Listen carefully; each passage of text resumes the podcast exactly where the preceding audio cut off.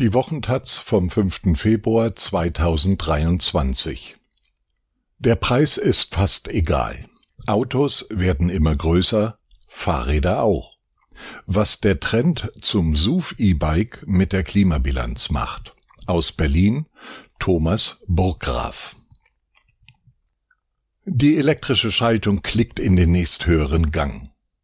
In unter fünf Sekunden ist man im Turbomodus von 0 auf 25 Kilometer pro Stunde. War da etwa ein Randstein? Unebenheiten schlucken die Federelemente. Einmal beschleunigt, sitzt man wie auf einem Sofa, das durch die Landschaft gleitet. Sanft surrt der Elektromotor, der das ermöglicht. Nico Wünsche verkauft Fahrräder. Aber nicht irgendwelche, sondern Premium-E-Bikes. Sein Laden liegt in einem Industriegebiet im Norden Berlins. Wünsche trägt Hornbrille, Turnschuhe und Bart und läuft an einem Dienstagnachmittag durch sein Geschäft. Er geht vorbei an zwei weißen Elektrofahrrädern. An ihnen hängen die Preisschilder. Fünf und siebentausend Euro stehen drauf. Das sind hier normale Preise, sagt Wünsche und geht weiter zu dem Super Delight GT Roloff der Marke Riese und Müller. Federung vorne und hinten, zwei Akkus und Bosch-Motor. Das Rad wiegt 32,3 Kilogramm und kostet 9.848 Euro. Es ist ein sogenanntes SUV-E-Bike. In Deutschland werden inzwischen mehr E-Bikes als herkömmliche Räder produziert. Fast die Hälfte der verkauften Räder sind motorisiert. Man kann sie in Großstädten bei Sharing-Diensten leihen, auf Tourenradwegen wie an der Donau sieht man kaum noch herkömmliche Fahrräder und selbst MountainbikerInnen, die besonders skeptisch gegenüber der Motorisierung waren, steigen um. Fast neun Millionen Elektrofahrräder haben die Deutschen und jährlich werden es mehr. Die Elektroradbranche explodiert, sagt ein Experte. Aber es gibt nicht nur immer mehr, sondern auch einen Trend zu SUV-E-Bikes. Die Räder werden größer und teurer. Und dadurch wächst auch ihr CO2-Fußabdruck. Gibt es einen Punkt, an dem E-Bikes nicht mehr nachhaltig sind? Klar, Elektroräder verbrauchen mehr Energie und Ressourcen als herkömmliche, sagt René Philippek, er ist Sprecher des Allgemeinen Deutschen Fahrradclubs ADFC. Er weiß, wie viel Spaß es macht, mit einem E-Bike zu fahren, hält die Räder aber für viele Einsatzbereiche überdimensioniert. Im Alltag brauche niemand ein SUV-E-Bike mit mehreren Akkus. Und wenn sie nur als Freizeitaccessoire dienen, das am Wochenende mit dem Auto zur Talsperre gefahren wird, um dort eine Runde zu drehen, dann leisten sie auch keinen Beitrag zur Verkehrswende. Das ist ein bisschen wie mit dem Kombi ein paar Äpfel kaufen zu fahren, sagt Philippek. SUV-E-Bikes werden aus Umweltgründen erst sinnvoll, wenn man mit ihnen mehr transportiert oder in Regionen unterwegs ist, die zu hügelig für Räder ohne Motor sind.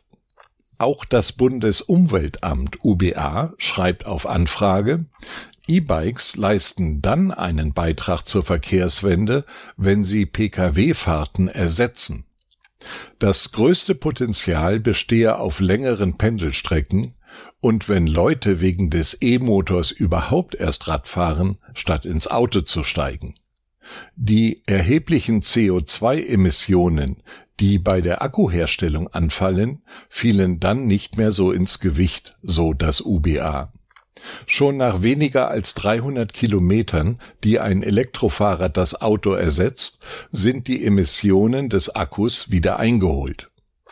Es gibt kaum Studien dazu, wie viele Autofahrten durch Elektrofahrräder ersetzt werden. Eine Studie in den Niederlanden hat gezeigt, dass mit dem E-Bike längere Pendeldistanzen zurückgelegt werden. Im Durchschnitt knapp zehn Kilometer. Mit einem herkömmlichen Fahrrad waren es sechs. In Deutschland werden etwa zehn Prozent der Wege mit dem Fahrrad gefahren. Aber da zum Beispiel mit Autos deutlich längere Distanzen überbrückt werden, macht das Fahrrad nur rund drei Prozent der zurückgelegten Kilometer aus. Vor dem Laden von Nico Wünsche steht ein Kunde in Radmontur. Neongelbe Jacke, enge Hose. Er hat sich vor einer Weile ein Super Delight gekauft und fährt damit jeden Tag zur Arbeit. 20 Kilometer hin, 20 zurück. Das sei ja kein Problem mit den zwei Akkus, die würden ihn auch mehr als 200 Kilometer weit unterstützen.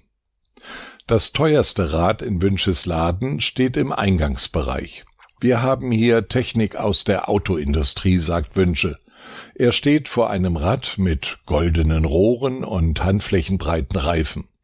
Der Akku allein kostet 2700 Euro. Das ganze Rad beginnt bei 12.140 Euro. Es ist ein sogenanntes S-Pedelec und unterstützt die FahrerInnen bis zu einer Geschwindigkeit von 45 Kilometern pro Stunde. Wer das Rad fahren will, braucht Kennzeichen und Helm. Nicht nur das erinnert an Auto oder Motorrad. Wünsche zeigt die Scheinwerfer mit Abblend- und Fernlichtfunktion. Auch Bremslicht, Hupe und Antiblockiersystem gibt es. In das Oberrohr ist ein Smartphone großes Display eingelassen. Der Grund, warum die Räder immer größer und teurer werden, ist die Dienstfahrzeugbesteuerung. Frederik Rudolf vom Wuppertal Institut forscht seit langem zu Elektrorädern.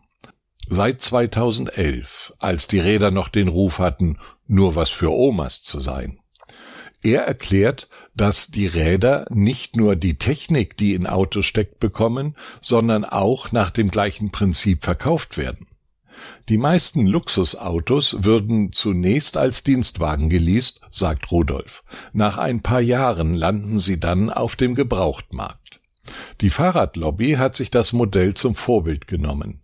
Seit dem Dienstraderlass von 2012 gilt das Prinzip auch für Fahrräder. Seitdem wird auch deren Kauf steuerlich bezuschusst. Der Anreiz, ein Rad über den Job zu leasen, anstatt privat zu kaufen, ist groß. Nur ein Bruchteil des Neupreises wird monatlich vom Bruttoeinkommen abgezogen. Nach Angaben der Leasinganbieter sparen die MitarbeiterInnen am Ende bis zu 40 Prozent des Kaufpreises. Das Steuermodell bei den Dienstwägen finde ich zum Haare raufen, sagt Rudolf. Bei Fahrrädern sei es unproblematisch, da die Umwelteffekte von größeren Rädern geringer seien. Er vermutet aber, dass sich die Nutzungsdauer von Rädern verkürzt. Nach drei Jahren können die Kundinnen das Rad günstig rauskaufen oder zurückgeben und ein neues leasen. Und je kürzer die Nutzungsdauer, desto schlechter die Klimabilanz. Auch der Beitrag zur Verkehrswende sei ungeklärt. Rudolf macht es stutzig, dass zwar die Zahl der E-Bikes explodiert, die gefahrenen Fahrradkilometer aber nicht parallel steigen. Besitzen wir also nur mehr E-Bikes, fahren sie aber nicht. Das muss Rudolf erst noch untersuchen. Der Fahrradhändler Wünsche verkauft 40 Prozent seiner Räder über Leasinganbieter. Er sieht keine negativen Seiten am Fahrradleasing. Auch seine eigenen Räder finanziert er seit zehn Jahren so. Die Lebensdauer werde nicht verkürzt, die Räder würden nach dem Leasing einfach auf dem Gebrauchtmarkt landen. Er sagt, es gebe keinen eindeutigen Trend zu teureren Rädern, aber auch, durch die Leasingangebote ist der Preis der Räder fast egal geworden. Im Schnitt kosten die Räder bei Wünsche 4.500 Euro. Auch Räder über 10.000 Euro werden gekauft. Aber ein Rad, das 5.000 Euro kostet, fährt denselben Weg mit dir, sagt Wünsche. Womöglich auch ein Rad, das 500 kostet. Vor Fahrrädern hat Wünsche Autos verkauft. Der gelernte Techniker hat bei einem Autohersteller Karriere gemacht, stieg schnell zum Verkaufsleiter auf. Irgendwann fand er, jetzt sind doch genug Autos auf den Straßen. Deswegen wechselte er die Branche. Wünsche benutzt Begriffe wie Changement oder B2B-Bereich. Sein Laden ist eine Mischung aus Start-up und Autohaus. Wenn man reinkommt, ist links eine Küche mit Siebträgermaschine, in der Verkaufshalle stehen Räder, dahinter ist eine offene Werkstatt. An den Seiten des Verkaufsraums stehen Schreibtische, dahinter Mitarbeiter, die bereit sind für die Kundenberatung, wie man es aus Autohäusern kennt. Wünsche ist der einzige Fahrradhändler, der Autos als Zahlungsmittel akzeptiert. Das ist für uns wie wenn jemand mit der Kreditkarte kommt, sagt Wünsche. Wie bei Autohändlern können Kunden mit ihren alten Autos kommen und sie mit den Rädern verrechnen, die sie kaufen. Er habe mittlerweile einige tausend Räder auf die Straßen Berlins gebracht, sagt der Ladenbesitzer. Aber nur etwa 35 Kunden pro Jahr geben ihr Auto ab und steigen komplett um. Doch erst, wenn das Auto in der Garage bleibt, hat das Klima gewonnen, sagt Frederik Rudolph vom Wuppertal Institut. Fahrräder seien auf der gleichen Strecke 10 bis 15 Mal umweltfreundlicher als E-Autos und ebenfalls umweltfreundlicher als Bus oder Tram. Laut Rudolf könne der Trend zu SUV-E-Bikes tatsächlich einen Nutzen für das Klima haben, denn es kann dazu beitragen, dass Menschen umsteigen, sagt er. Die Räder vermitteln Sicherheit, man kann mit ihnen größere Einkäufe erledigen oder die Kinder in die Kita fahren. Der nötige Strom oder das zusätzliche Gewicht seien dann irrelevant. Aber Rudolf sagt auch, Elektrofahrräder allein machen keine Verkehrswende. Deutschland brauche Fahrradwege und vor allem weniger Autos.